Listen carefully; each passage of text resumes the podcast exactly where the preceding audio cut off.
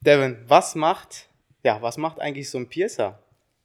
Ja, Bjane, ähm, das weiß ich selbst auch nicht. Deswegen sind wir auch gerade hier äh, vor Ort bei Naked Steel und ähm, haben vor uns zwei wundervolle Menschen sitzen, die diesen Beruf äh, ausüben.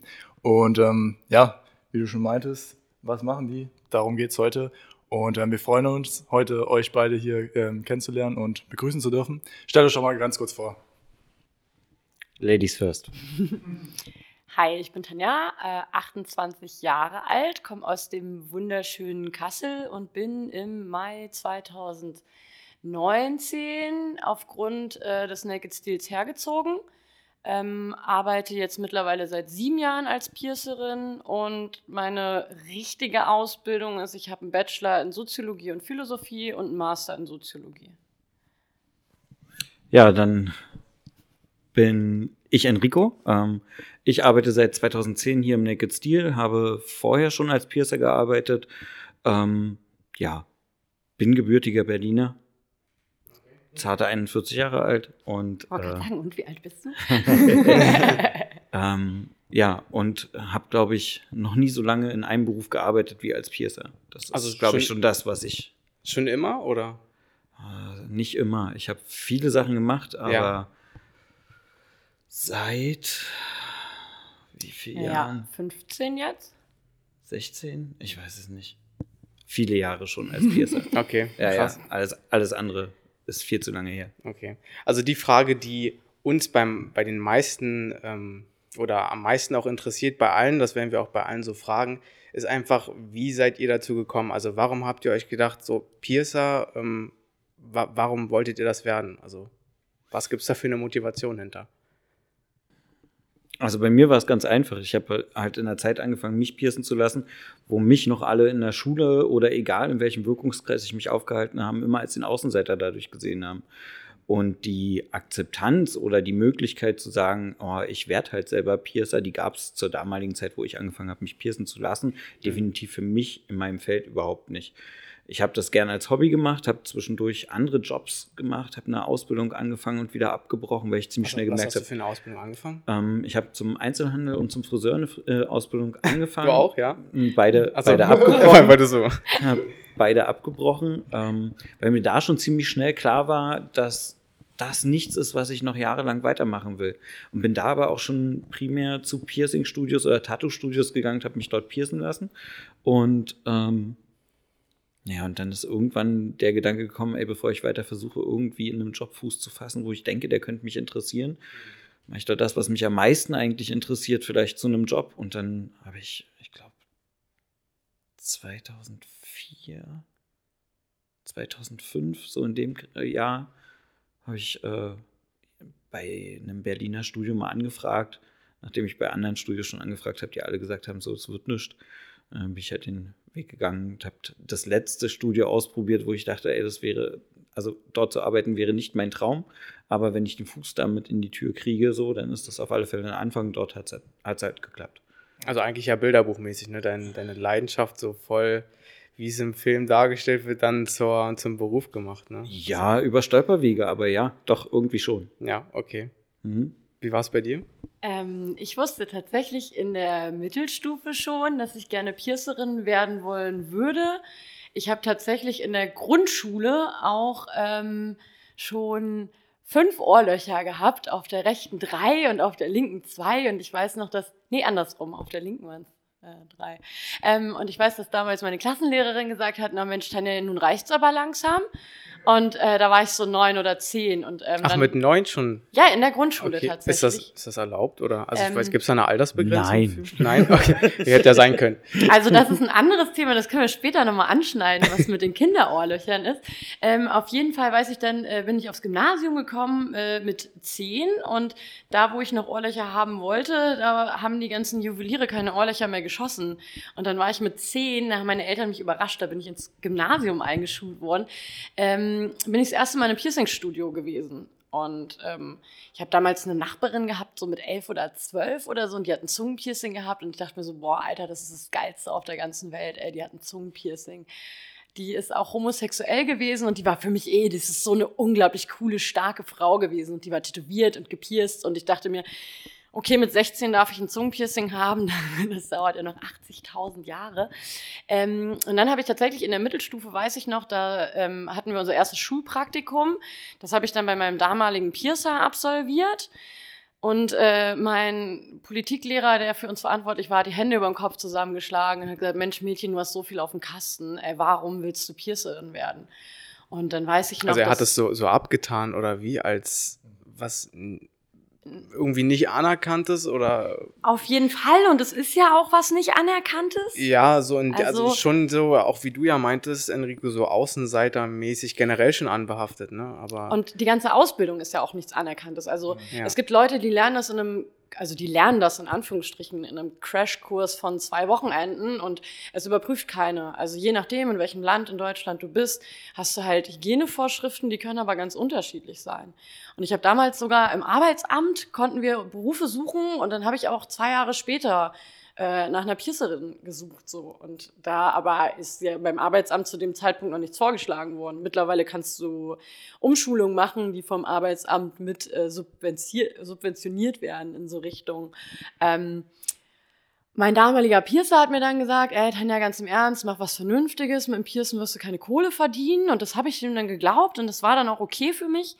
Dann habe ich nach dem Abi studiert und habe dann während meines ersten Studiums in dem Tattoo-Studio, in dem ich immer war, da hat meine, ja, meine letzte Chefin dann irgendwann gefragt, so, sag mal, Tanja, was machst du denn eigentlich außer nachts im Club arbeiten? Ich habe in so einem Techno-Club gearbeitet. Ich so, ja, ich studiere. Ja, hast du nicht Bock, zweimal die Woche hier zu arbeiten? Und dann habe ich erst Tattoo-Beratungen gemacht und so ein Kram. Und äh, dann irgendwie ist der Piercer auch immer nur so wenig da gewesen. Und dann habe ich gesagt, hey du, die Kunden und Kundinnen, die finden es total doof, dass halt irgendwie der Piercer so selten da ist. Und sie, ja, habe ich auch schon Gedanken drüber gemacht. Ah, wir bräuchten unbedingt wen, aber es soll auch niemand Fremdes sein. Und ich schon mit den Armen gewickelt. Ich so, hallo, was ist denn mit mir so? Ich hab da voll Bock drauf. Ja, aber alle haben gesagt, du hast keine Zeit wegen, wegen deines Studiums. Ich so, hey, ich bin scheinfrei. So, ich war im vierten Semester scheinfrei und habe dann gesagt, ja, cool. Und dann habe ich auch, also so gelernt, wie man es nicht machen sollte. Ich habe in drei Wochen dann das Piercen gelernt. Mein Mentor hat dann nach drei Wochen gesagt, so Tanja, die letzte Woche fällt aus, aber du bist schon soweit. Ja, da hatte ich manche Piercings einmal gestochen und das eine Mal nicht mal gut. So. Und äh, ja, dann habe ich irgendwann selbst versucht, mich zu verbessern und bin auf Konferenzen gefahren und dann von einem Piercer-Verband gehört. Dadurch haben Enrico und ich uns auch mehr oder weniger kennengelernt. Und die waren so super cool gewesen. Da dachte ich mir, Alter, da will ich auf jeden Fall dazugehören. Und äh, dann war es aber auch nochmal ein harter Weg, irgendwie dahin zu kommen, wo man dann jetzt ist, einem professionellen Piercing-Studio zu arbeiten und nicht irgendwo in einem Tattoo-Studio in irgendeiner Ecke auch zu piercen und alle sagen, ja, mach halt einen Tresen mit und mach halt dies mit, weil hast du Zeit dafür, bist ja Piercer hier. Bist ja nur der Piercer. Bist ja nur der Piercer, genau. genau. Ja. Okay. Das klingt auf jeden Fall sehr interessant. Ähm, du meintest, du hast auch nebenbei studiert gehabt, aber jetzt letztendlich dich doch umentschieden gehabt oder bist doch dann die Raute gegangen, die erst so ein bisschen nebenspurig war, sage ich mal, ähm, neben dem Studium, ähm, das Praktikum, äh, hier zu arbeiten, sage ich mal, als Piercer. Ähm, ja, wie kam es dazu? Also, das war halt ein längerer Weg. du meintest eben schon, ihr habt euch kennengelernt gehabt, so die Zeit. Ähm, wie kam es dazu, dass du dann wirklich fest gesagt hast, okay, ich möchte jetzt piercen?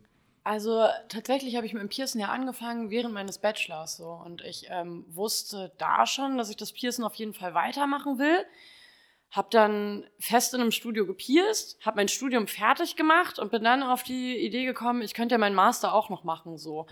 Und wusste aber auch, als ich den Master gemacht habe, dass ich das Piercen auf gar keinen Fall aufgebe, sondern dass, obwohl ich ja eigentlich hauptberuflich auch irgendwie studiert habe, ja, irgendwie habe ich beides hauptberuflich gemacht. ich merke schon. Äh, wusste ich dann aber trotzdem, dass das Pearson auf jeden Fall. Und irgendwann war so die Idee gewesen, vielleicht ein Seminar an der Uni zu machen, wenn ich mit dem Master fertig bin.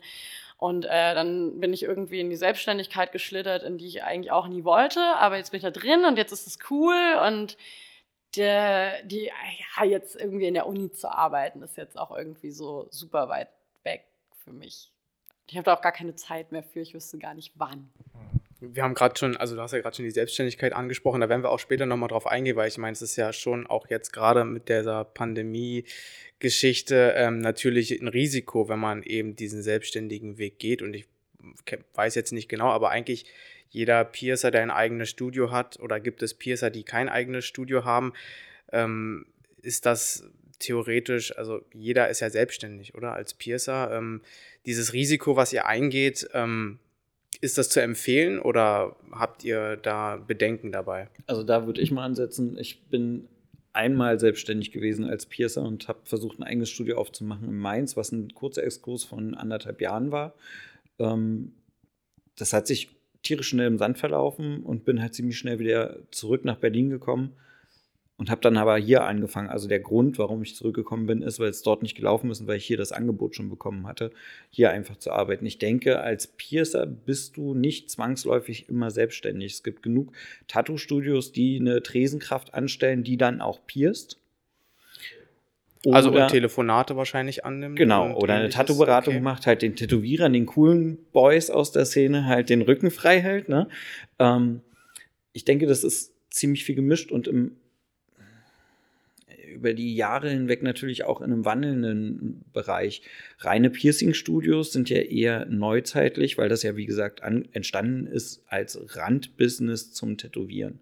Und das war ja zum Anfang auch nicht anders. Du bist irgendwo hingegangen, bist in ein Tattoo-Studio reingegangen, so der Tätowierer hat kurz hochgeguckt, hat gefragt, was du willst. Du sagst, du willst ein Piercing, hat dann mit den Zähnen geknirscht, ist aufgestanden, ist schnell rüber in einen anderen Raum, der das Piercing verpasst und ist wieder zurück zu seinem Tattoo-Kunden. Also viel mehr war ja da meistens auch nicht. Und ich denke, das lag aber auch einfach daran, dass die Nachfrage einfach noch eine ganz andere war als jetzt. Also Piercing und Tattoo ist ja schon getrennt voneinander entstanden, ist dann aber aufgrund der Nachfrage einfach irgendwie. Ist das jetzt ausgeglichen oder also prozentual kann man da sagen, ist jetzt äh, Tattoo, Piercing gleichwertig mittlerweile oder immer noch? Das ist meine Sicht der Dinge wahrscheinlich eher einseitig, weil ich seit 2010 in einem reinen Piercing-Studio ja, okay, arbeite. Ja. Ähm, ich glaube, dass unsere Kunden lieben, dass es halt keine Tätowierer in unserem Studio gibt, sondern wirklich sie im Mittelpunkt stehen mit ihrem Piercing-Wunsch oder mit ihrem Schmuckwunsch.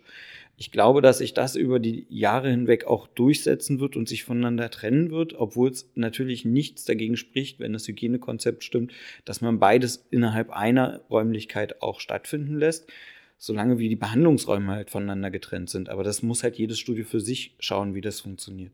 Aber ich würde nicht sagen, es das eine bedingt nicht, äh, nicht das andere zwangsläufig. Ähm, aber meine Sicht der Dinge ist, wie gesagt, verfälscht, weil ich äh, weiß, dass unsere Kunden. Gut, wenn man nur das eine sieht, genau. ja, dann kommt es einem ja. wahrscheinlich dann auch so vor, als wenn es nur das wäre. Okay.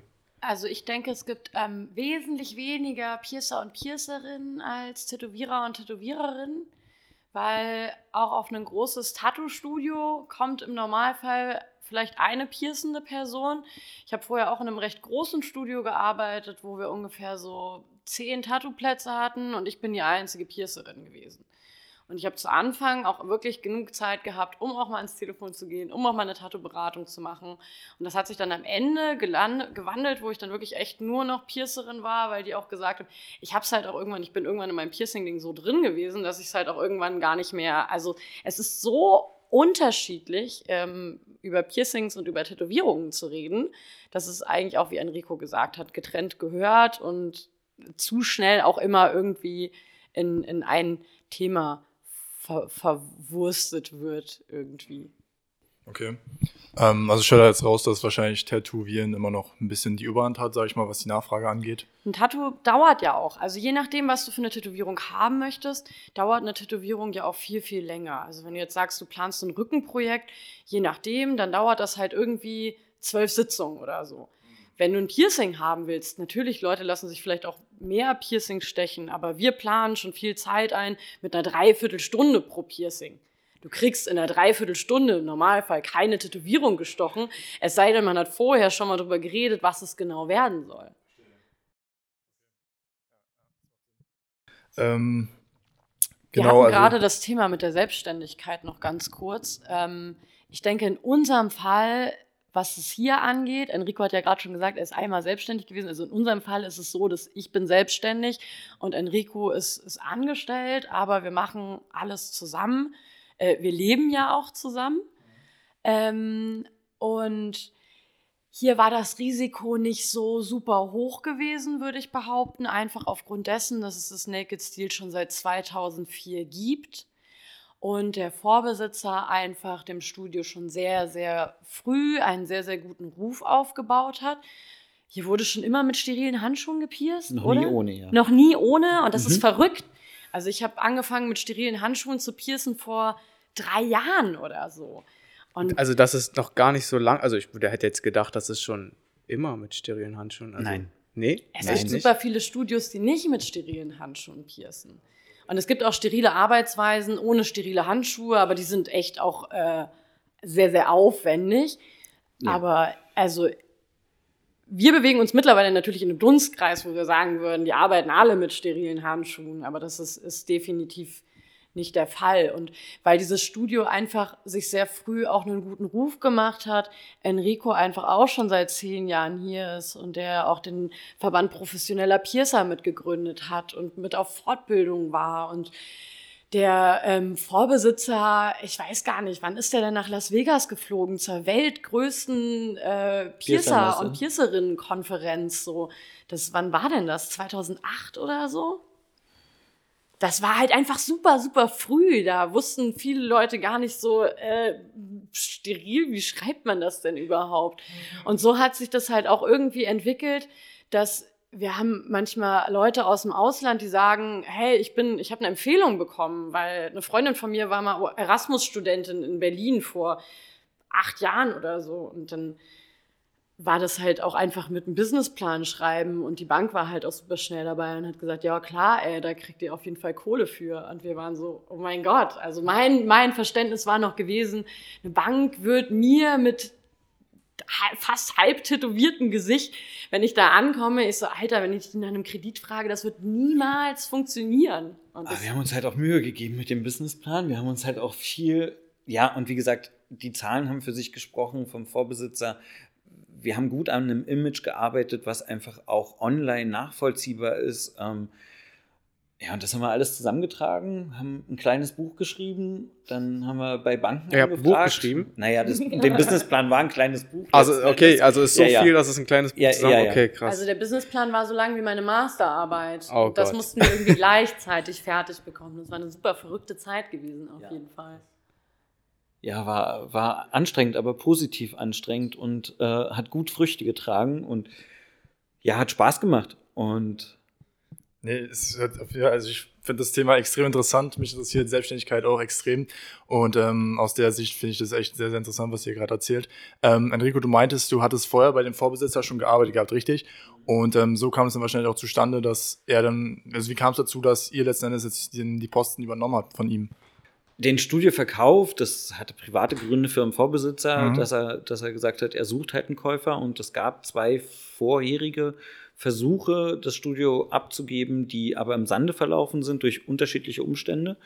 Und in der Zeit, wo er am wenigsten konnte, waren wir schon so im Kontakt, dass wir gesagt haben, so wir stellen uns ein, dass wir eine Fernbeziehung haben. Ich wollte mich gerade in Kassel Du wolltest dich selbstständig selbstständig machen in Kassel und das verlief sich dann aber auch zeitgleich im Sande und dann haben wir einfach, ja, kurz rumgespaßt und haben gesagt so, naja, komm, so lange sind wir zwar noch nicht zusammen, aber dann komm doch einfach nach Berlin und dann nimmst du das Studio hier und machst dich selbstständig statt in Kassel und Ich hatte halt vorher Ja, schon mal mal gescherzt, durchgeplant. gescherzt und habe gesagt, ach, der Deal ist eigentlich gar nicht so schlecht. Schade, dass ich in meiner Übernahme, ich sollte im Endeffekt den Piercing-Bereich in dem Tattoo-Studio übernehmen, in dem ich gearbeitet habe.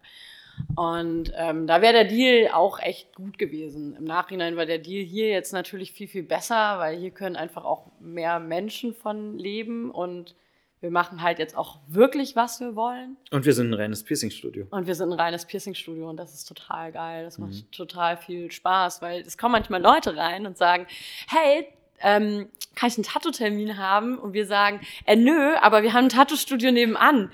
So, wie, ihr tätowiert nicht? Nee, machen wir nicht. Wir, wir tätowieren nicht.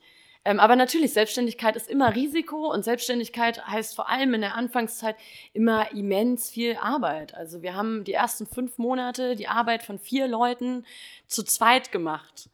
Und wir haben da auch schon den ganzen Monat zusammen gewohnt. Ähm, und waren da dann auch schon so, ähm, ja, so sieben Monate zusammen gewesen. Also, äh, ja, also auch, aber auch jetzt, wir haben jetzt noch zwei andere Angestellten, die äh, auf äh, Minijob-Basis sind und ähm, Enrico hat jetzt auch eine Auszubildende, die irgendwann dann dazu führen wird, dass ich vielleicht ein bisschen weniger hier sein kann. Nicht komplett viel weniger, aber ja, 50, 60 Stunden Woche ist halt nicht ungewöhnlich. Ne? Ähm, Gehört halt dazu. Aber macht halt trotzdem super viel Spaß. Du hast gerade schon angesprochen, eine Auszubildende. Ähm. Ja, die Anführungsstriche sieht ja hier. Äh, ja, weil ähm, wenn man jetzt mal so selber googelt oder so, es gibt, gibt ja keine Ausbildung. Nein, also du kannst keine... Wochenendkurse machen, du kannst viel Geld in die Hand nehmen für einen Zettel, den du dir nachher an die Wand hängen kannst, der dir aber nichts bringt, schon gar nicht. Lustigerweise habe ich bringt vielleicht. Ne? Lustigerweise habe ich vorhin auch gegoogelt und da stand äh, Fern, Fernkurs, ja, ja. den, also ich meine, man muss ja irgendwas praktisch machen, stelle ich mir vor, und dieser Fernkurs berechtigt dich dann oder also gibt anscheinend viele Wege, irgendwie so einen Zettel zu bekommen. Die Frage ist ja halt auch, was kriegst du über ein Wochenende, über einen Fernkurs, was kriegst du in den Kopf rein, was behält sich und was kannst du dann, gerade bei so einem Fernkurs in einer 1 zu 1 Situation mit einem Kunden, mit jemandem, den du nicht kennst, dir bringen, wo du sagst, ich muss jetzt die Verantwortung für das Piercing übernehmen. Das heißt, ich begehe den Tatbestand der schweren Körperverletzung, indem ich eine Nadel in die Hand nehme, gegen jemanden richte und sage, ich steche dir halt das Piercing. Da kann man halten von was man will. Eine Auszubildende zu haben, bedeutet für uns letzten Endes jemanden wirklich über mehrere Jahre neben uns herlaufen zu haben, den wir wirklich von klein auf das Laufen im Piercing-Bereich beibringen. Das heißt, bevor dort jemand am Menschen arbeitet, ähm, gerade mit Nadeln vergeht locker anderthalb Jahre, weil jemand einfach vorher übt, wie komme ich in der Konversation mit der Beratung, Schmuckgrößen, Längen, Durchmesser festlegen. Alles, was dazugehört für ein sicheres Ergebnis, bevor ich überhaupt das Piercing gestochen habe, zu verstehen, ist der Anspruch, den wir auf alle Fälle an die Person hegen. Und wir haben da jetzt jemanden an der Hand, wo wir sagen, ähm, dass ähm, das wird das, was. Das wird was und da, da macht. Wie alt ist die Person, wenn ich fragen darf? Oh, äh, äh Ifa ist älter als ich, glaube ja. ich. Nee, Ifa und ich sind gleich alt. Ihr seid gleich alt, wollte ich auch gerade sagen. Die ja. müsste auch dieses Jahr irgendwann äh, 29 werden. Ähm, viele Leute unterschätzen halt auch einfach, was am Piercen alles ranhängt. Ne? Also, wenn ich mich dran erinnern kann, wie oft Leute irgendwie zu mir gesagt haben, ah so, ja, okay, ähm, Piercing-Zeiten sind von 14 bis 19 Uhr, so war das in meinem alten Studio. Und die haben dann gesagt, oh ja, krass, du hast ja geile Arbeitszeiten. Ich so, ja, das ist die Zeit, in der ich im Endeffekt entweder Termine bearbeite und im Anfang war es sogar gewesen, die Leute sind einfach reingekommen. Das heißt, manchmal hast du da fünf Leute sitzen, die dich die ganze Zeit, wenn du aus dem Raum rauskommst, anglotzen und warten, dass es halt weitergeht. So mittlerweile arbeiten auch Grund durch, aufgrund durch Covid ja auch äh, viele Leute einfach auf Termin und das ist sehr viel angenehmer. Aber du hast die ganzen Sterilisationsprozesse, du hast einen Qualitäts- und ein Hygienemanagement, was du irgendwie hinbekommen musst. Du musst irgendwie auch kaufmännisch diesen ganzen diese ganze Planung machen, so hey, was für was für Schmuck Größen brauche ich für einen Monat, je nachdem, mit was für Schmuckqualität man arbeitet. Also wir haben Lieferanten und Lieferantinnen, ähm, da bestellen wir Schmuck, der kommt in vier Monaten. So, das ist natürlich auch super gewesen. Ne? Wir sind in Lockdown gegangen und haben dann im November so eine Rechnung bekommen von ein paar tausend Euro. Natürlich lassen die Leute damit sich reden, aber das muss man irgendwie auch alles planen. Und naja, lassen wir mal den Teil raus, dass wenn man selbstständig ist, was dann noch alles auf einen zukommt. Aber du musst dir halt überlegen, wie sehen die Vitrinen irgendwie schick aus? Wie präsentiere ich vielleicht ein Schmuckstück, was auch mal 250 Euro kostet, so, dass die Kunden und Kundinnen den Wert davon auch dass sehen. Dass sie auch sehen, dass es 250 Euro genau, kostet. So. Ja. Und ähm, wie, wie stelle ich eine Auswahl dar? Und ähm, also wir haben natürlich auch Schmuck, der äh, äh, unter 250 Euro anfängt. Also so ist es nicht, aber man muss sich halt irgendwie überlegen, wie, wie bekomme ich das, bekomme ich das alles hin? Und das sind dann wir haben ja auch nur in Anführungsstrichen sechs Stunden am Tag geöffnet, aber Enrico ist meistens zwei, drei Stunden vorher da mit einer Angestellten zusammen und ich sitze zu Hause und äh, die ganze administrative, also bestelle e Schmuck, baue die Homepage um, wenn sich irgendwas ändert, bearbeite Terminanfragen, hinterfrage Sachen. Nicht jedes Piercing kann bei jeder Anatomie äh, gestochen werden und das erstmal zu lernen. Und das ist, das ist genau das, was ich gerade noch sagen wollte. Und bei all dem, was jetzt schon aufgezählt wurde, ist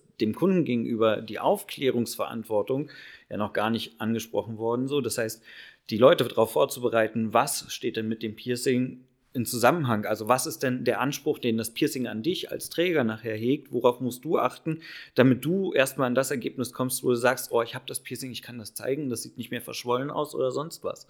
Und auch dem muss man ja irgendwie nachkommen, sich Gedanken machen, wie kriege ich allgemeintauglich für alle Menschen mit allen individuellen Ansprüchen einen Text zusammengeschrieben, so, dem ich den Kunden mitgeben kann, wo ich die meisten Fragen schon mal vorab wegnehme und beantworte, bevor ich nämlich einfach in den 45 Minuten, die wir ja eh schon haben, anfange, jede Frage noch zu beantworten, die derjenige vielleicht hat. Und insofern auch das immer ein Punkt, der ja in vielen Studios einfach auch zu kurz kommt. Ne? Und wir arbeiten mit Menschen, die Angst haben. Das darf man halt auch immer nicht vergessen. Das heißt, auch der, der ähm, psychosoziale Aufwand, den man betreiben muss, um zu gucken, was für ein Gegenüber habe ich. Manche Leute sind ein bisschen lockerer. Es gibt Leute, die haben wirklich richtig Angst. Die meisten sind im Normalfall einfach aufgeregt, was auch völlig normal ist. Aber wir wissen selber, dass wenn wir in, in Stresssituationen sind, dass wir dann vielleicht auch nicht immer so super easy sind, wie wir normalerweise wären. Und das halt auch schnell umstellen zu können. Also hängt viel dran, aber wie gesagt, es äh, macht auch einfach sehr, sehr viel Spaß weil wir auch mit, ähm, mit sehr viel unterschiedlichen Leuten zu tun haben, ne? weil es nicht mehr nur die Randgruppe ist, sondern Piercing wird salonfähig. Nicht unbedingt überall. Okay, wir, ich, ich habe einen riesengroßen Unterschied zu Kassel und Berlin. Ne? Also die Leute in Berlin gehen gehen mit, mit Körperschmuck natürlich ganz anders um. Ne? Also für mich war das total abgefahren, durch Berlin zu laufen und nicht die ganze Zeit angeglotzt zu werden. Also aus Kassel kenne ich das nicht. Ne? Also das merkt man irgendwann auch nicht mehr so, ne? Aber ähm, ja, und wir sind halt hier auch einfach in einem super, super offenen Kiez, ne? Dadurch, dass wir in Friedrichshain sind und Friedrichshain eh irgendwie ein bisschen alternativer ist, äh, lernen wir hier halt auch echt ganz, ganz großartige, unterschiedliche Geschichten kennen. Ja, ich merke auf jeden Fall, also weil ihr vorhin schon angesprochen hattet, ihr habt ein ganzes Buch geschrieben. Ähm, das hört man jetzt gut raus. Ähm, mich würde mal interessieren, wie bei euch so der Alltag wirklich aussieht, weil ihr meint jetzt schon, einer macht hier ein bisschen was, der andere sitzt eher zu Hause, macht viel Administration, macht auch die Website, macht ihr das auch selbst schon alles, ja? Hm. Genau, also dann erzählt mal so ein bisschen, wie so wirklich so ein Arbeitsalltag bei euch aussieht, das würde mich mal interessieren. Also wir stehen auf, nachdem wir geschlafen haben. ja. Ähm, wir lassen mal die Sachen weg, die alle Menschen wahrscheinlich machen. Ne? Genau. Ne? Wenn ich aus dem Haus gehe, so, dann ist es meistens so drei Stunden, bevor wir das Studio aufmacht. Das heißt, ich bin so gegen zehn, halb elf hier. Fangen dann an mit äh, den Vorbereitungen für die Sterilisationsgänge. Das heißt, alle Bestecke, die am Vortag verwendet wurden, so müssen ja einmal gespült werden. Dann gehen sie einmal in einen Reinig Chemodesinfektor, in ein Reinigungsgerät. Das muss man sich wie ein Geschirrspüler vorstellen. Ähm, da gibt es aber auch andere Möglichkeiten. Genau, der, der wird beladen, der läuft dann seine Zeit so. In der Zeit fange ich dann an, die äh, Dokumentation zu schreiben für den Gang, der gerade läuft. Fange an, die Flächen zu desinfizieren, die ich im nächsten Schritt brauche. Die gereinigten äh, Werkzeuge, wenn der Chemodesinfektor fertig ist, müssen dann gepackt, beschaut werden, vor allen Dingen geguckt werden, ob irgendwo Roststellen entstanden sind. Wenn ja, muss dann extra Rostbad entstehen oder man sammelt die Sachen, bis das lohnt, das Rostbad anzusetzen. Ist halt bis auch richtig alle, viel Putzen, ne? Ja, also, also letzten Endes ist es ganz, ganz viel Putzarbeit. Ne? Genau, also du bist halt wirklich 90 Prozent des Tages mit Saubermachen beschäftigt, wenn man einfach das Vordesinfizieren und Nachdesinfizieren auch nach jedem Kundenkontakt ja mit dazu rechnet. Ähm, ja, wenn die, Medi äh, wenn die Medizinprodukte dann letzten Endes alle verpackt sind und in ihrem Sterilisationsprozess sind, also in der nächsten Maschine liegen. Dann geht es in den Räumen weiter, dass die vorbereitet werden, dass dort die, äh, kontrolliert wird, dass jede Maschine äh, einen Testlauf läuft, vorher, dass das Wasser aufgefüllt ist.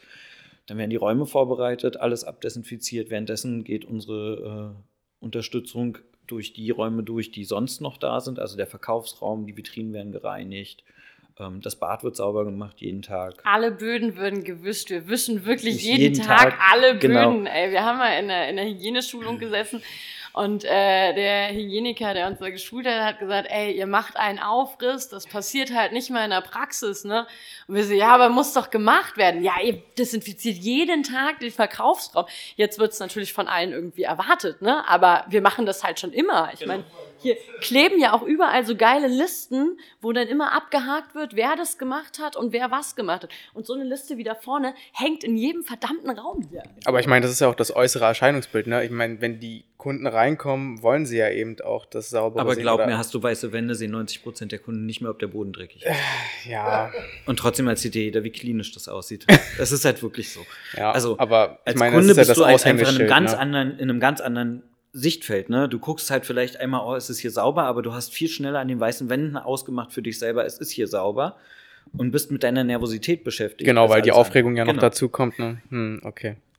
Aber ja, ähm, Ja, nachdem ihr alles geputzt habt, also tatsächlich äh, ist der, der Putztrupp mittlerweile mehr äh, die, die Angestellten. Enrico ist mit Sterilisation beschäftigt. Und dann kommen ja auch immer mal Bestellungen an. Da kümmern die sich dann auch noch drum. Dann werden Bestellungen verräumt, nochmal durch die Vitrinen geguckt, Preise gemacht. Alles Mögliche weggeräumt, was am Tag zuvor vielleicht auch mal an Schmuck einfach nur irgendwo abgelegt wurde. Ja, geguckt, dass das Studio halt wieder steht, als wäre man den ersten Tag nach dem Umbau oder nach der Eröffnung äh, da. Und Desinfektionsmittel werden alle durchgeschaut, ob alles, alles noch voll ist. ja, Warenbestände werden durchgeguckt. Also äh, alles, was bestellt werden muss, muss ja irgendwann auch festgestellt werden, dass es bestellt wird, bevor es aus ist, wenn du es brauchst. Und Bestellungen schreibt ihr. ja.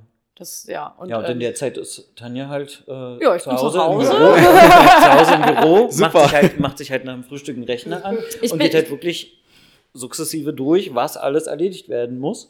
Genau, ich bin, ich mache das so, wie das eine Chefin auch machen soll. Ich komme als letztes.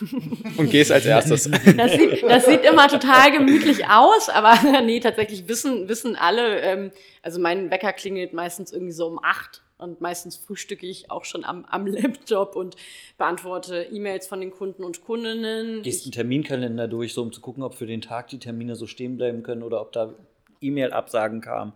Können noch Termine freigeschalten werden, so eine Sachen halt, die halt wirklich auch für den Tag ganz wichtig sind.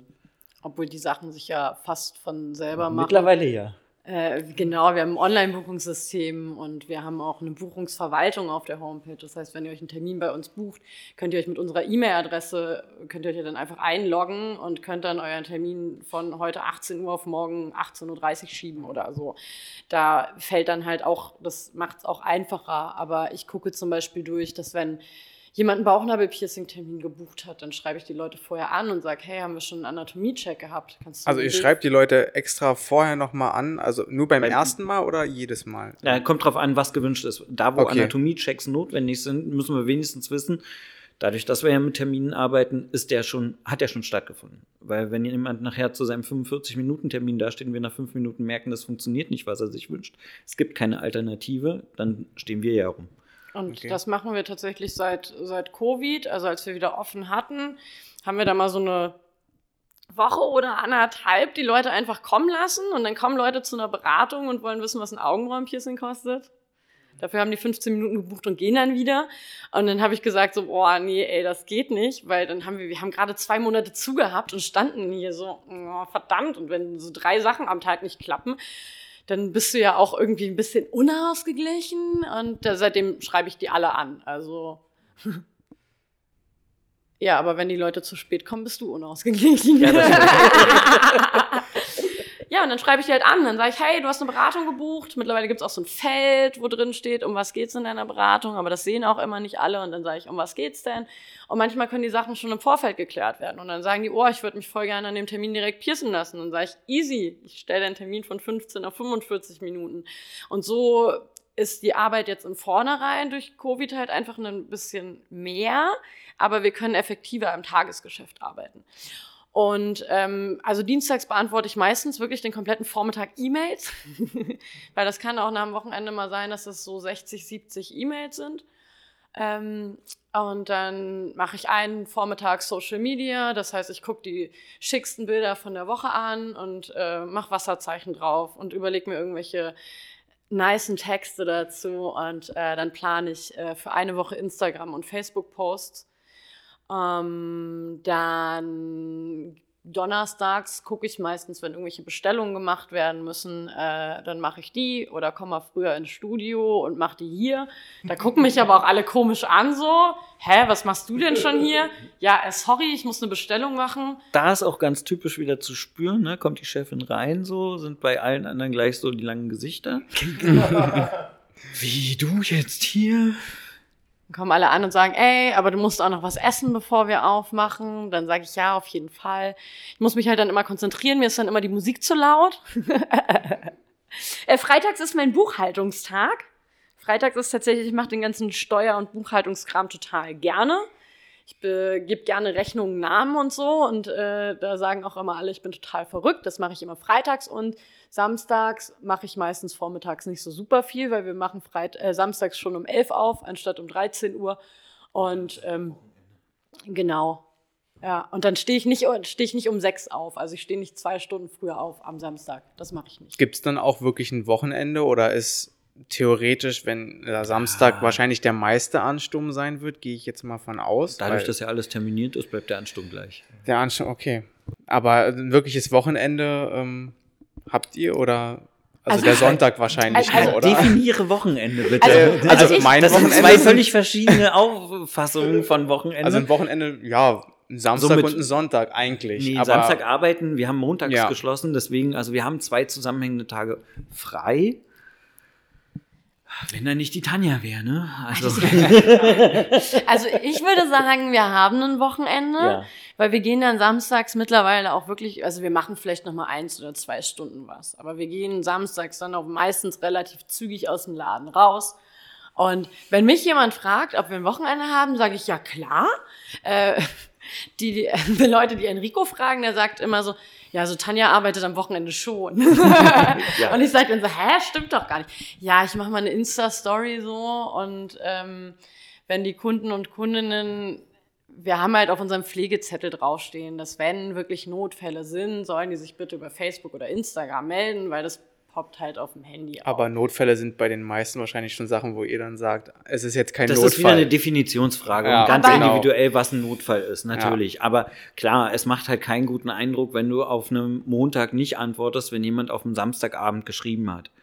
Für die Leute ist ja der Rückschluss, dass wir montags geschlossen haben und somit unser Wochenende genießen, ähm, ja nicht sofort greifbar. Und insofern natürlich gucken wir auch dort und Tanja mehr als ich. Ähm, dass die Nachrichten beantwortet sind, dass da nicht lange was liegen Aber bleibt. Aber tatsächlich nur bei Instagram und bei Facebook so, weil da, ja, ich habe halt das Handy in der Hand und ich klicke da halt mal so rein. Ähm, E-Mails lasse ich mittlerweile das komplette Wochenende liegen. Das hat auch gedauert. Ich habe äh, eine ganze Zeit, Montagabend so 21.30 Uhr, mir dann die E-Mails angeguckt und bin die schon mal durchgegangen, weil da könnte ja eine Terminabsage dabei sein. Ähm, dass da das, dadurch, dass die Kundinnen und Kunden das jetzt selber machen können, ähm, äh, ja, also ich würde schon sagen, dass wir uns mittlerweile unser Wochenende einfach nehmen, weil es geht auch nicht anders. Du kannst nicht, also wir reden ja manchmal am Tag mit 20 unterschiedlichen Leuten für die wir zuständig sind. Bei uns gibt es immer eine 1 zu 1 Betreuung. Das heißt, wenn ihr beide jetzt einen Termin habt, dann bin ich für den einen von euch da und Enrico ist für den anderen von euch da. So, und ähm, so, du bist halt wirklich die ganze Zeit im 1 zu 1 Gespräch mit einer Person. Und wenn du dir dann nicht diese zwei Tage auch wirklich nimmst und sagst, okay, und du hast, also wenn du selbstständig bist, würde ich behaupten, passiert es nie, dass du zwei Tage nicht über die Arbeit nachdenkst, nicht über die Arbeit redest und nicht vielleicht so was ganz, ganz Kleines für die Arbeit machst. Und wenn es nur ist, ah verdammt, da haben wir Samstag total vergessen und das irgendwo auf einen Zettel schreibst. Ähm, und dann passiert ja einfach auch, wenn zwei Leute das gleiche arbeiten, dann bist du halt natürlich auch schnell am Fachsimpeln. Und wir haben halt auch ja, was ja irgendwo auch gut ist. Ne? Ja, also ich meine, ihr, ihr, teilt die Leidenschaft. Ne? Natürlich, ne? aber, aber ja, das ist eine Definitionsfrage. Haben wir ein Wochenende? Ja, haben wir. Äh, ist das frei vom Pearson? Meistens nicht. Aber es fühlt sich nicht an wie Arbeit. Es ist eher nur entweder das notwendige Übel, was getan werden muss, oder halt wirklich, dass wir über das Pearson halt einfach auch gerne reden über Techniken, über Was man noch nie gemacht hat. Und wir haben halt auch Freunde, also Leute im Bekannten- und Freundeskreis äh, sind halt auch ähm, Piercen und oder Tätowieren. Nicht unbedingt alle, ne? Aber du brauchst nur mal bei irgendwem zum Kaffee trinken sein und dann ist da noch mal irgendwer und dann kommt die Person auch an und sagt, oh du, ich überlege ja schon so lange über ein Nasenpiercing, ne? Und dann sagst du halt auch nicht so, äh, du, ähm, ist jetzt Sonntag? Schreib mal eine E-Mail. Bloß nicht jetzt ansprechen, ne? Da, da ist man dann irgendwie auch, auch irgendwie schnell, schnell drin, tatsächlich. Mhm. Und ja. ja. Also es ist ganz wichtig, dass man sich die Auszeiten einfach nimmt. Und okay. ich denke aber auch, dass man das nach einer Zeit Selbstständigkeit lernt. Also in den ersten Monaten haben wir das nicht gemacht. Wir haben irgendwann da gesessen und so, ja krass, wir haben jetzt irgendwie 20 Tage durchgearbeitet. Ist vielleicht ein bisschen viel, ne?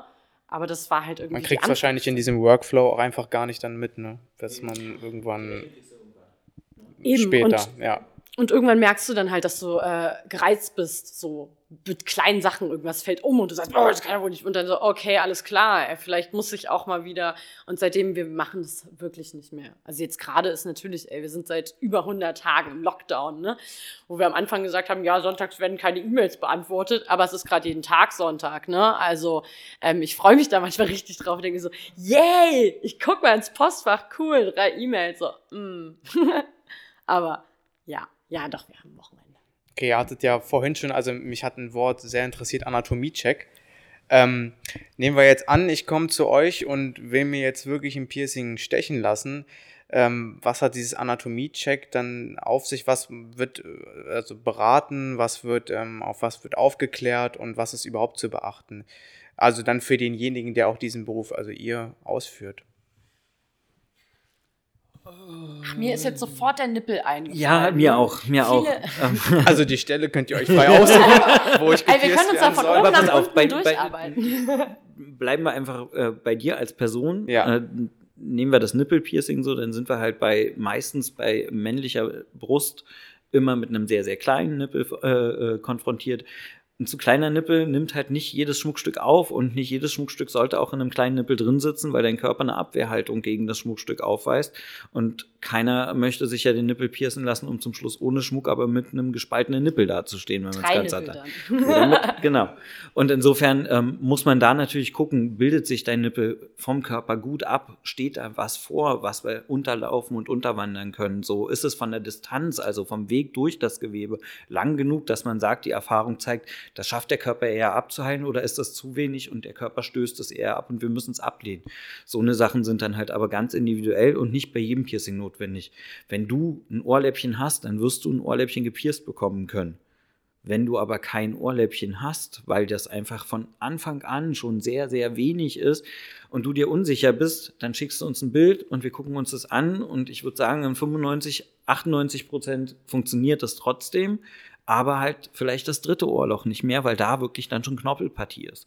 Und so geht es halt durch alle Piercing-Areale, Körperareale durch, wo man sagt, da gibt es halt mal mehr, mal weniger sinnvoll den Anatomie-Check so, aber ja. Ähm, ja, es reicht meistens ein Foto davon. Was, was, was, natürlich aber im Anatomiebereich äh, weiblich intim, männlich intim schon wieder eine Schwierige nicht so professionelle ist, ja. Variante ist, zu sagen, schick mir doch einfach mal Bilder. Hm, also, da ähm, macht man eher einen 15 Minuten Beratungstermin so, quatscht, lernt sich kennen und guckt letzten Endes einmal, funktioniert das, was man sich vorstellt, um sich dann bei einem zweiten Termin wiederzusehen und zu sagen, okay, jetzt piercen wir es. Bei jetzt, wenn wir beim Nippelthema noch sind, so, ähm, da frage ich dann, also die, die Männer fragen dann manchmal so, hey, ist okay, wenn ich ein Bild schicke? Dann sagen wir, ey, klar. Wir hatten auch schon mal einen Kunden, da ging es auch um eine Anatomiegeschichte und er hat gesagt, ah, und er sollte was ausmessen. Und dann hat er gesagt, oh, ey, ich habe gerade irgendwie voll das schlechte Gefühl, ich will euch keinen Dickpick schicken. und wir dann so, ähm, einfach nur, um sicher zu sein, dass du das wirklich richtig gemessen hast, bitte schick uns eins. dann hat er uns ein Bild geschickt und ich habe gesagt, okay, krass, äh, ja, also du brauchst, brauchst das Schmuckstück wirklich so, wie du es ausgemessen hast, weil wir waren beide auch recht erstaunt gewesen, weil das auch echt lang, aber nee, der hat das alles super toll gemacht. Ähm, er hat beim, also viel Schmuck verwendet dann, oder? Weil, der musste, musste recht lang sein, ja. Ähm, bei, äh, bei den weiblichen Nippeln ist auch, also wenn es gibt ja zum Beispiel auch invertierte Nippel und es gibt sehr, sehr flache Nippel und wir haben einen Text ausgearbeitet, wo wir der Meinung waren, hey, das ist irgendwie cool geschrieben so. Und manche Kundinnen sagen so, ey du, ich konnte es jetzt bei mir selber einschätzen und für die, die es nicht einschätzen können, die kommen vorbei oder haben ein Alternativpiercing. Bauchnabel zum Beispiel auch. Alle Leute denken, dass jede Person ein Bauchnabelpiercing tragen kann. hat ja auch jeder einen Bauchnabel. Natürlich hat, hat äh, jede und jeder irgendwie einen Bauchnabel, aber manchmal sind die so dermaßen flach, dass, dass sie nur rauswachsen können. Der Bauch ist super, super viel in Bewegung. Und so gibt es viele Sachen, die man sich auf dem Bild angucken kann, aber auch wenn Kunden und Kundinnen sagen, ey du, ich möchte voll ungern ein Bild von meinem Bauchnabel schicken, dann sagen wir, hey, gar kein Problem, dann komm vorbei. Und dann gucken wir das an und manchmal müssen wir es wirklich auch nochmal anfassen. Dann sagen wir, oh, 50-50 Chance. Und dann kommen die vorbei, dann tasten wir das ab und sagen, hey, unter den und den Umständen geht das.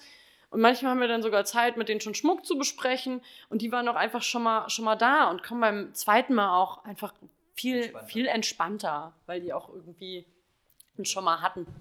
Dann kommt es aber wahrscheinlich auch vor, dass mal ein Kunde hier ist, sage ich mal, und ähm, der möchte jetzt ein Bauchnabelpiercing haben, dann geht es gar nicht.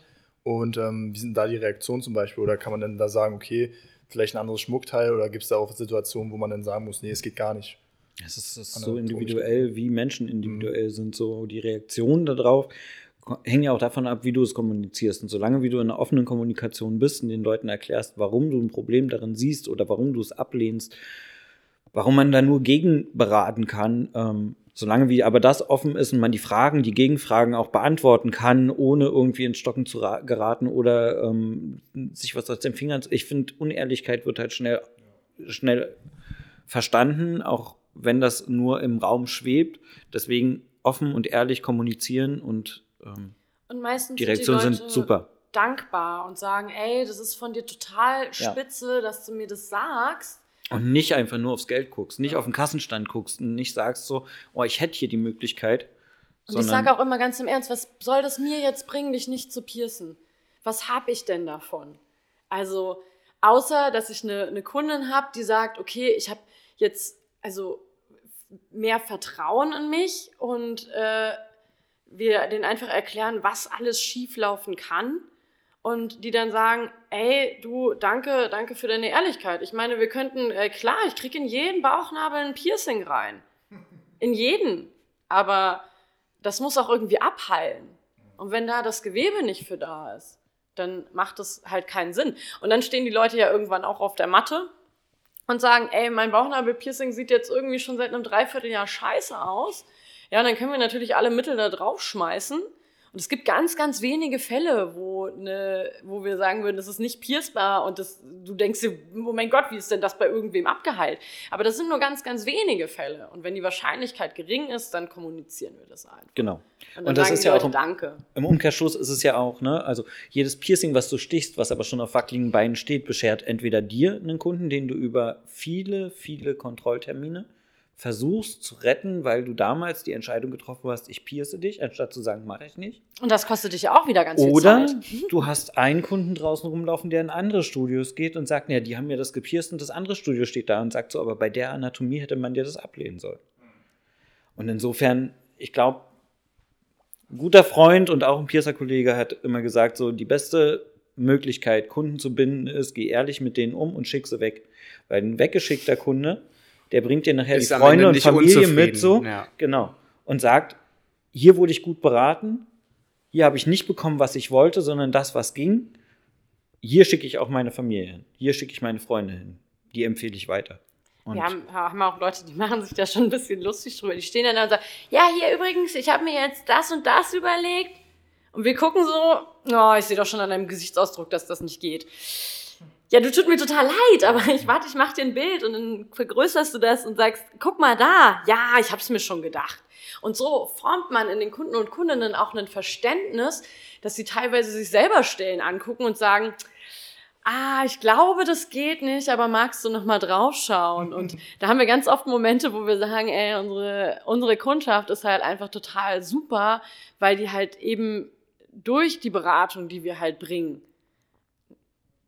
einfach auch ein Verständnis von, von dem bekommen, was notwendig ist. Und von dem, was äh, Piercing auch bedeuten kann, als statt nur mal schnell ein Piercing machen. Ähm, ich hätte noch eine ganz wichtige Sache anzusprechen, also auch für Leute draußen, die sich vielleicht dafür interessieren, ähm, diesen Berufszweig zu wählen, ist natürlich das Geld. In jeder ähm, Berufsbranche ist das interessant, was man verdient, was jetzt vielleicht auch interessant ist, wie euer Lebensstandard ist, ob das ähm, reicht, das, was ihr an Umsatz oder an Geld habt, das, was ihr mit dem Pearson verdient und ähm, ja, ungefähr wie viel das ist zum Beispiel. Das ist euch auch nochmal ein bisschen anders, sage ich mal, weil ihr auch teilweise selbstständig seid. Ähm, aber ihr könnt ja mal erzählen, wie es wäre, wenn jetzt, ihr habt ja einen Angestellten hier, meint ihr, wie es bei ihm aussehen würde, wenn er normale Piercings macht. Ähm. Ich bin ja auch angestellt. Ne? Okay, ja. Das ist aber auch wieder so eine Frage, weil das viel standpunktabhängig ist. Dann ist es viel abhängig davon, was und mit welchem Schmuck arbeitest du. Arbeitest du in einem, in einem Schmucksegment, was einfach mit äh, Echtgold daherkommt oder mit handpoliertem Schmuck, mit einem Schmuck mit einer lebenslangen Garantie, die die Händler oder Produzenten aussprechen? Oder arbeitest du mit den äh, normalen Schmuckstücken, die du halt auch als Endkunde dir letzten Endes bestellen kannst im Internet, wo aber halt das eine Massenproduktion ist so und nicht viel dahinter steckt, vor allen Dingen nicht viel Qualität. Obwohl natürlich, wenn man mit hochwertigem Schmuck arbeitet, das muss man auch im Hinterkopf behalten, die Ausgaben natürlich immens natürlich, höher sind. Ne? Natürlich. Ne? Aber ähm, es gibt, ich habe Piercer kennengelernt, die arbeiten drei Tage die Woche als Piercer, zwei Tage die Woche in der Klinik als Sanitäter oder als äh, Arzthelferin oder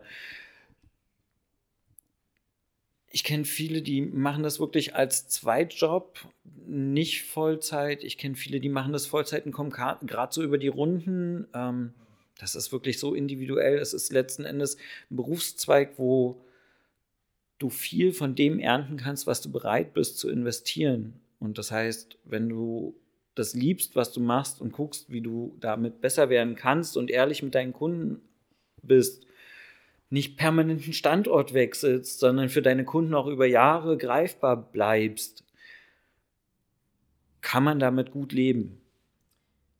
Aber das ist keine Garantie und genauso gut kann man aber auch in einem Moneymaker-Studio, wo halt wirklich die touristische Konzentration sehr hoch ist und du einfach im 15-Minuten-Takt äh, ein Piercing nach dem anderen stichst so, und die Masse bedienst, Natürlich kannst du damit auch leben. Da ist halt die Frage, kannst du damit gut schlafen?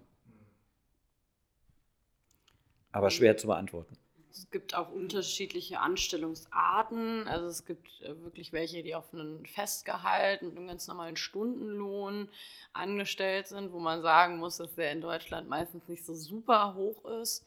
Also wir hatten tatsächlich gestern das Thema und würden mal sagen, dass, also ich hatte gesagt, dass ich davon ausgehe, dass die meisten Piercer und Piercerinnen netto so mit 1200 bis 1400 Euro rausgehen, mit vielleicht einer 38 bis 40 Stunden Woche. Ich habe gestern schon gesagt, ich würde eher von 1000 bis 1400 irgendwo in dem Spektrum. 1000 bis 1200 hast du gestern ja. gesagt. Aber das ist vielleicht auch einfach noch, noch Berlin, ne? wo irgendwie ich immer das Gefühl habe, die Leute verdienen ja einfach sehr, sehr schlecht. ähm, und dann gibt es auch noch die Möglichkeit, dass du halt mit einem Festgehalt angestellt bist, aber auch, auch so ein bisschen auf Provision arbeitest. Mhm. Also ein es, sehr geringes Festgehalt und dann den Rest über Provision machst, genau. Mhm. Es gibt Studios, die arbeiten komplett auf einer Prozentbasis. Und dann ist aber auch wieder die Frage, inwiefern das dann auch wirklich in einer, in einer Anstellung passiert oder auch in einer Teilselbstständigkeit.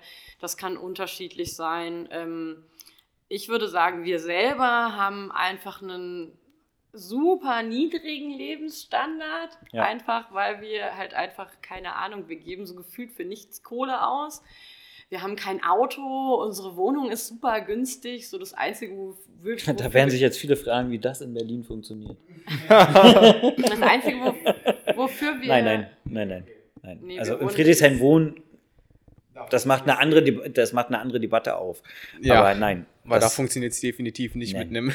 Nein. Nee, also wir wohnen, wir wohnen einfach in Lichtenberg. Wir sind halt super nah dran trotzdem, aber wir haben halt auch echt richtig, richtig Glück gehabt mit unserer Wohnung. Das Einzige, wo wir wirklich äh, viel Geld ausgeben, ist so für Essen so. Und deswegen ähm, Gibt ja gerade auch nichts anderes. Ja, für mich gibt es eh nichts anderes.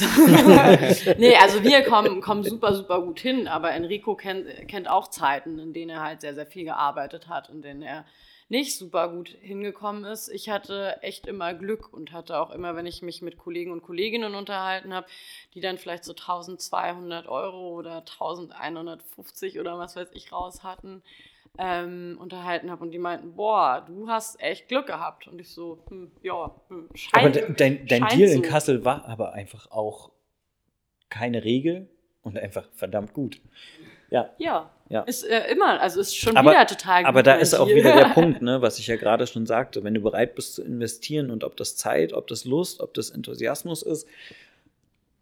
Daniel hat halt von Anfang an geliebt, was er dort macht, so und hat halt sich Kunden rangezogen, so dass er halt nachher keine Zeit mehr hatte, Tattoo-Beratungen zu machen in dem Studio. Und natürlich hat das Früchte getragen. Und insofern hat es auch die Chefin gut in der Hand. Das würde ich jetzt nicht unbedingt sagen. Ja, aber du konntest halt. Nein, aber alle wussten, mitteilen. dass ich einen guten Job mache und wenn genau. du halt einfach irgendwo einen guten Job leistest. Aber ja, äh, ich würde mal sagen, die meisten Leute verdienen sich mit dem Piercing keine goldene Nase. Ja. Also die Zeiten sind halt einfach vorbei. Das war in den 90ern, wo das gerade äh, den absoluten Boom hatte. Die Love Parade ganz neu war jeder irgendwie Augenbrauen-Piercing und Zungenpiercings hatte und du am ja, Tag wirklich... hat auch Piercing nichts gekostet. Genau. Aber da hast du halt. in dem ersten Studio, wo ich angefangen habe, da haben wir 35 bis 45 Piercings am Tag gestochen und haben zusätzlich 120 Schmuckstücke eingesetzt, zusätzlich noch Schmuck verkauft, der nicht eingesetzt wurde. Sowas habe ich nie gemacht. Das, da ist das eine ist ordentliche halt, Menge. Das ist halt für 10 Stunden Arbeit eine ganze Menge Arbeit, die einfach, äh, ja, die schnell auslaugt. Ja. Und deswegen machst du das halt auch nicht ewig. Aber ja, auch so funktioniert es.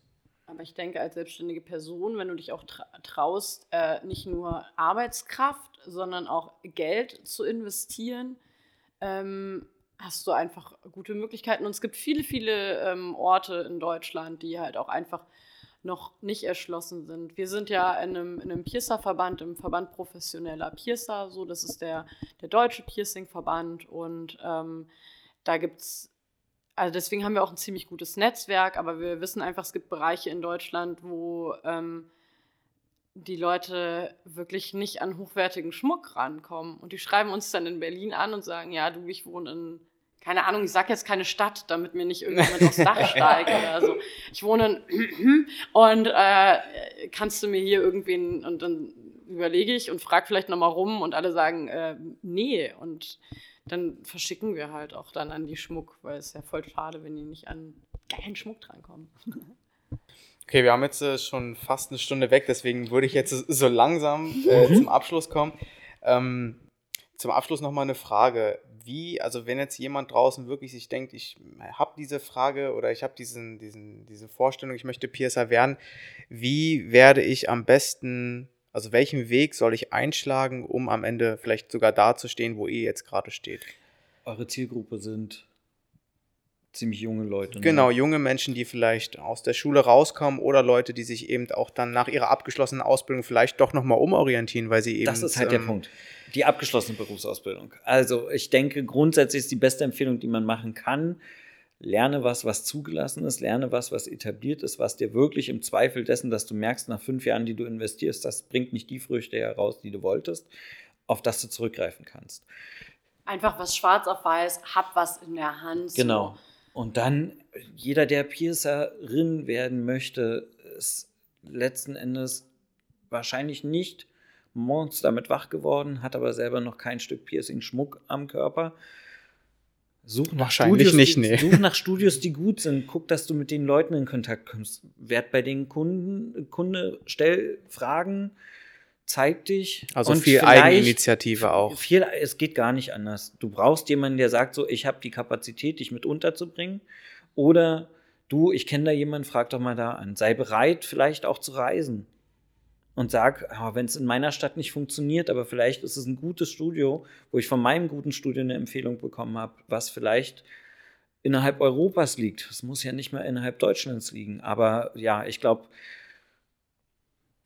Ansonsten kommt viel Glück dazu, glaube ich. Wir haben uns ja gestern erst mit einer Freundin drüber unterhalten, die auch piercen wollte und die halt auch in super vielen Studios nachgefragt haben und alle gesagt haben, ah ja, nee, wir bilden nicht aus. Und die sich gefragt hat, also wir bilden nicht aus, weiterhin in Anführungsstrichen, ne? aber wie, sind, wie seid ihr denn überhaupt alle Piercer geworden, wenn halt das irgendwie niemand jemandem beibringt? Aber meistens sind nicht so super viele Kapazitäten da. Ähm, es gibt ähm, einmal im Jahr in Essen die, äh, den Bodymod Exchange. Äh, da können sozusagen auch Leute teilnehmen, die nicht Piercer und Piercerinnen, äh, Tätowierende oder Bodymodder sind. Und äh, da einfach, einfach Kontakte knüpfen und Studios anschreiben und sagen, hey, was kannst du mir für Empfehlungen geben? Und ähm, vielleicht auch in ein Studio reingehen und sagen, hey, und vielleicht auch was mitbringen, was man sich durchlesen kann weil oft kommt einfach so eine Mail und so, hey, ich will Piercer werden, ähm, kann ich das bei euch machen? Liebe Grüße, Peter. Und du denkst dir so, ja, gut, ähm, ja, hi Peter, sorry, wir haben gerade keine Kapazitäten. Deswegen ist es halt super schwer, die wenigen Stellen, die es wirklich vielleicht mal gibt, weil jemand sagt, ich brauche jemanden, den ich mir lieber ranziehe, weil er dann so funktioniert, wie ich es im Studio brauche, anstatt jemanden zu haben, der Studioerfahrungen hat, von einem Studio, wo es halt keine Reglementierung für gibt. Du weißt halt nicht, mit welchem Erfahrungsschatz derjenige vor dir steht, diejenige vor dir steht. Und ruhig ab und zu mal fragen. Ne? Also, genau. wenn die sagen, oh, du, gerade passt es nicht, vielleicht einfach in einem halben Jahr nochmal schreiben und sagen, hey, ich hatte euch ja schon mal geschrieben, vielleicht, äh, wie sieht's denn aus? Könnt ihr euch vorstellen? Vielleicht auch ein bisschen äh, langfristig planen, aber ja, erstmal wirklich echt irgendwie was machen. Und man kann ja auch was machen, was äh, einem fürs Piercing später auch was bringt. Also wenn man jetzt zum Beispiel in den medizinischen Bereich geht oder in den hygienischen Bereich geht oder was weiß ich, da kann man dann sagen, genau. Mit Schmuck zu arbeiten, vorher schon mal und Schmuckberatungen gemacht zu haben, ist, ist Gold wert, wenn man nachher in einem Piercingstudio arbeiten will, wo es halt darum geht, Schmuck an den Mann zu bringen und trotzdem individuell beraten zu können es gibt viele Bereiche, die darauf aufbauen. Äh, ich würde fast so weit gehen, ähm, auch wenn du das Putzen gelernt hast in all seinen Abläufen, kann das von Vorteil sein. Wenn man dir nicht mehr erklären muss, was eine Kreuzkontamination ist, so, dann ist das schon mal Gold wert auch. Und insofern, auch das kann. Aber die beste Entscheidung ist für jeden, der sagt, ich würde gerne, ähm, hab was in der Tasche, auf das du zurückgreifen kannst. Und mit in der Tasche würde ich auch sagen, Bild auf jeden Fall ein paar Rücklagen, weil die meisten Studios haben nicht unbedingt die Kapazität, dass wenn du ähm, lernst und jemandem über die Schulter schaust, weil in der Zeit, wo mir jemand über die Schulter schaut, bringt mir die Person im Normalfall nicht wirklich was die holt vielleicht mal was oder was weiß ich. Die meisten Studios haben nicht die Möglichkeit, ähm, einer Person dann netto 1000 Euro im Monat zu zahlen, damit die davon leben kann. Also meistens ist es dann, das ist sehr, sehr schade, weil in den meisten Studios in der Zeit, wo man lernt, verdienen die meisten Leute wirklich gar nichts und das ist super, super uncool. Ähm, ich kenne das noch, dass Leute viel Geld dafür bezahlt haben, um in einem Studium mitzulaufen. Das heißt, du bezahlst für deine Ausbildung so und das ist halt wirklich, da ging es um viel Geld. Das sind ein paar Tausender. Da kann ich mich auch noch dran erinnern. Das ja, hat mir mein Mentor auch bezahlt gesagt. hast ja. für eine Zeit X, die nicht festgeschrieben war, für einen. Äh, du hast doch auch Geld bezahlt, oder nicht? Klar. klar. Ja. Da war, also Ja, es ist nicht macht, einfach. Macht, macht, macht was Ordentliches so und dann habt viel Spaß und Bock drauf so und zeigt das in den Studios so. Sucht euch ein Studio aus, wo ihr mit den Leuten gut zurechtkommt. Die ordentlich arbeiten, geht mit Verbänden, die es gibt, also mit dem VPP in Kontakt, die BMX nicht in Essen. Ähm, guckt alles, was es in dem Bereich gibt. Lektüre zu lesen, alles, was sich mit dem Thema besch äh, beschäftigt, in, in der Bibliothek sich zusammenzusuchen. Und nach einem, wenn man nach einem Praktikum fragt, am besten auch sagen, so du, ist mir auch echt egal, was ich mache. So, ich putze dir auch den Boden, weil das sind, meistens stehst du da und denkst so, ja, du, also wegen mir könntest du voll gerne ein Praktikum machen, aber ich weiß gar nicht, was ich dich machen lassen soll, ne? Ähm, aber ja, einfach immer, immer wieder nachfragen und am besten ist, wenn die Leute halt auch ein Bild mit dir verknüpfen können, dass du halt echt mal da bist und sagst, hey, hm. ich möchte das wirklich und ich möchte das schon seit vielen Jahren und aber ja, es ist wirklich, irgendwie rutscht man immer rein. Okay, ja, also wirklich eine sehr, sehr ausführliche Antwort. Ähm, also vielleicht nochmal kurz zum Festhalten. Also er sagt, einmal was Festes machen erstmal, um zu schauen, eventuell sogar was, also was irgendwie schon in die Richtung geht. Ähm, dann auf jeden Fall Notgroschen zu haben, ist auch wichtig. Und ja, dann der leider. wichtigste Punkt wahrscheinlich einfach halt wirklich selbst was zu machen, selbst Hand anzupacken, äh, Kunde vielleicht zu werden, bei jemandem Kontakte knüpfen, Verbände, wie gesagt, das fand ich einen sehr, sehr guten Punkt, ähm, da zu netzwerken. Ähm, vielleicht dazu passend noch, wie war es dann bei eurer Azubine jetzt, die ihr gerade habt? War das äh, jemand, äh, der auch vielleicht Kunde war, der vielleicht im engeren Kreis war? Oder wie kam es dazu, dass ihr den letzten Endes jetzt ausbildet? Da kam so ein bisschen der richtige Zeitpunkt. Die hatte, zusammen. die, die hatte, hatte schon mal gepierst in, in Ja, aber so sind wir nicht auf sie aufmerksam geworden. Nee. Die hatte in der Facebook-Gruppe geschrieben, ich bin nach Berlin gezogen und äh, wollte mal fragen, ähm, ich würde gerne einen Anschluss an die Piercing-Szene bekommen. Und dann habe ich gesagt, ey, ja, easy, melde dich, wenn du da bist. Und die hat sich dann tatsächlich gemeldet. Genau, kam vorbei, wir haben uns unterhalten und äh, ja, diejenige hatte schon mal gepierst, hat dann aber auch ziemlich schnell gesagt, alles, was ich gelernt habe, ist halt Schwachsinn. Darauf kann ich nicht wirklich aufbauen. Ich würde gerne nochmal so tun, als hätte ich es noch nie gemacht und würde gerne nochmal von vorne, aber habe halt schon ein bisschen Background, was, was der Beruf so mit sich bringt. Und ich habe schon mal an Menschen gearbeitet.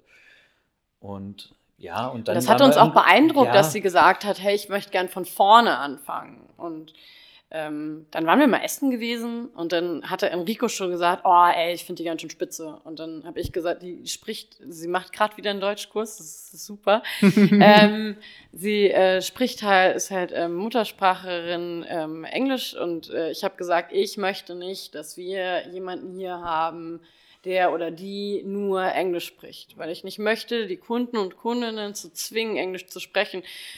Das Problem ist eigentlich eher, dass man dann die Kundschaft dazu überreden muss, mit ihr Deutsch zu reden, weil sie rutscht dann vielleicht mal mit zwei Wörtern und sagt, oh no, it's not a big deal that we talk in English. Ja, äh, und dann stehst du dann daneben und denkst dir so, no, wie soll sie es denn lernen?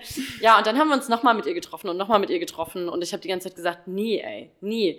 Und wir haben ihr irgendwann gesagt, so, hey, weißt du was, wenn du äh, Deutsch sprechen kannst, so, dann hätten wir was für dich. Und sie so, nee, wirklich? Ja, und dann war Lockdown und dann mussten wir nach dem Lockdown eine Mitarbeiterin entlassen und dann haben wir gesagt, ja gut, okay, bevor wir jetzt irgendjemanden suchen und Enrico so, was ist denn mit Eva? Ich so, ja, okay, wir, wir holen sie jetzt, wir versuchen es und sie macht es total toll ähm, und macht jetzt wieder einen Englischkurs, äh, Deutschkurs. Englisch kann sie schon. ja. Ja, okay.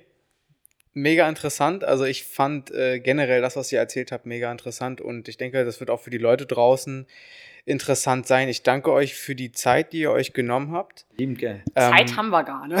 das stimmt. ähm, ich weiß nicht, die letzten Worte, wollt ihr vielleicht Werbung in eigener Sache machen, irgendwas sagen oder Weiß damit bin ich total überfordert. Ganz, ganz, ganz schnell. Äh, ja, also für alle, die sich jetzt gedacht haben, ich möchte ein professionelles Piercing haben, kommt gerne vorbei, bucht euch einen Termin über unsere Homepage. Und auch für die Leute, die äh, Interesse ähm, an dem Job auch einfach haben. Also ihr könnt uns super, super gerne eine E-Mail schreiben. Und wenn da mehr drin steht, als ich habe voll Bock auf eine Ausbildung zu Piercing, äh, antworte ich da auch länger drauf. Nein, ich antworte schon immer. also es müssen schon vollständige Sätze sein und länger. Ja, ja, ja. Ja, klar, wir, wir, sind ja in einem, wir sind ja in einem kommunikativen Beruf. Insofern wäre es ganz schön, wenn man schon bei den ersten Kontaktaufnahmen auch merkt, man kann sich unterhalten. ja, okay. Das wäre schon schön. Ja, und ansonsten ähm, macht die Augen auf bei eurer Studiosuche. Ne? Also das ist das, was wir den allen Kunden nur auf dem, äh, oder allen neuen Kunden auf den Weg geben können. Macht die Augen auf, guckt euch um, stellt Fragen. Wenn ihr euch unsicher seid, geht lieber nochmal. Seid euch sicher, dass derjenige, der vor euch steht, weiß, was er tut und ihr euch dort gut aufgehoben fühlt. Und ansonsten, ähm, Es ist eben nicht nur ein Piercing. genau.